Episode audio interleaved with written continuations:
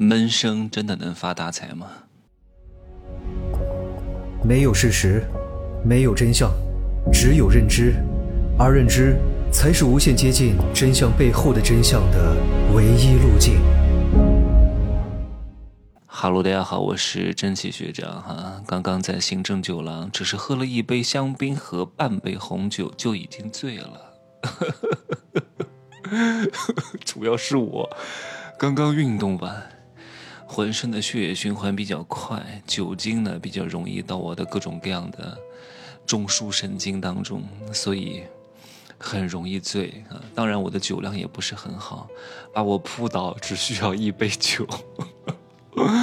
虽然我的大脑是清醒的，还能录节目，但是我的肢体上就是有一些微醺的状态。今天是在曼谷的最后一天，明天就要回成都，在成都待两个晚上，主要是做两件事情。第一件事情是修一下脚，第二件事情换一下这个冬装，然后再补充一点点我的粮草哈，一些营养品啊、面膜啊之类的。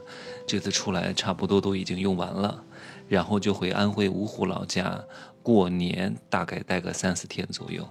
其实很多人非常讨厌我的，说我这个人非常之高调。问我能不能低调一点，低调 我都不好骂他的。你低调，别让我低调。你看你这个鬼样子，我为什么要跟你一样，就得高调，对吧？怕什么？是你自己畏畏缩缩的，胆子又小，然后这个不敢发，那个不敢发，其实内心当中非常想发，但是就是因为内心太脆弱，生怕别人说什么，看到你过成了他想要的样子，他心里极度不爽，恨不得把你拉到跟他在一个水平线上，他才开心。你要知道，这个世界上的很多话看似是说给你听的，其实并不是说给你听的。什么闷声发大财，做人要低调，低调啥呀？你有啥呀？你能有什么可低调的？你是家财万贯吗？还是高官厚禄吗？还是各种各样的爵位加身吗？还是家里有几个大别墅？还是有几十个二两肉？你啥都没有，低调啥呀？你再低调就更加卑微了，就是一个更加卑微的思思了，天天被别人踩在脚下，就是一条狗，还低调。哎呀，只有那些有很多东西的人，或者他利用他的一些不能明说的东西，去获取了一些不义之财，所以他才要低调，因为生怕别人知道他有这些东西，所以他每天呢就只能骑着自行车上下班啊。其实他家里的这个床底下都已经放了几个亿的现金了，但是他不能高调，懂吗？因为那个时候低调对他来说是一种生存的手段，而对于你一个啥都没有的人，低调对你来说就是致命一击。这个时候你一定要懂得秀出自己，一定要高调啊！不要被那些人打击了。对穷人讲低调是为了什么？只不过是有一部分的人呢，需要一群听话干活的人。对富人讲要低调，是因为怕富人炫富太多了，容易被仇富。被仇富呢，容易引发一些社会的不稳定因素。但是你要看懂这句话背后的意思，你能够如何去变通的去做，更好的对自己有利，这才是你要思考的，宝贝们。很多东西都已经过时了。你说你再有才华，你说你修炼了几十年，终于练出来一个好手艺，可是没人知道。天天别人问你你的手艺怎么样，明明你的手艺就是九十分，你说我不行，我不行，我不行。你不行，那就真不行。你不行，就没有任何人敢把单子给你做，因为你连自己都不相信自己。难道你说我不行，我不行？对方说你行，你行，你行，你行，你一定行？凭什么呢？对吧？你连自己都不敢保证，你怕承担这个责任，你至少得先接下来再说吧。你至少有敢接的勇气吧，敢负责任的勇气吧。你连接都不敢接，到时候万一出了什么岔子，你说哎呀。我说我不行，你非得让我做，难道责任是在对方吗？对吧？哪怕你接了做不好，对方把你臭骂一顿也没有任何关系，反正老子不要脸，骂吧，对吧？接下来再说，而且你还是有好手艺呢，什么酒香不怕巷子深是不可能的，这都什么年代了呀？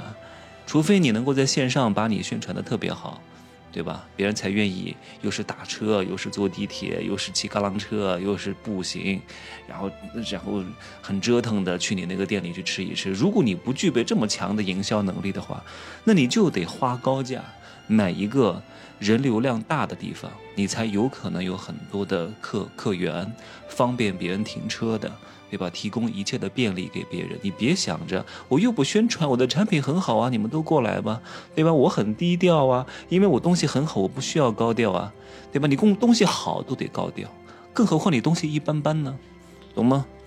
所以不要害怕别人说你这个人张不张扬，就他妈给我高调，人间富贵花，到哪儿去都得给我金光闪闪，要不不说话，一说话就一击毙命。让所有的人都对你刮目相看。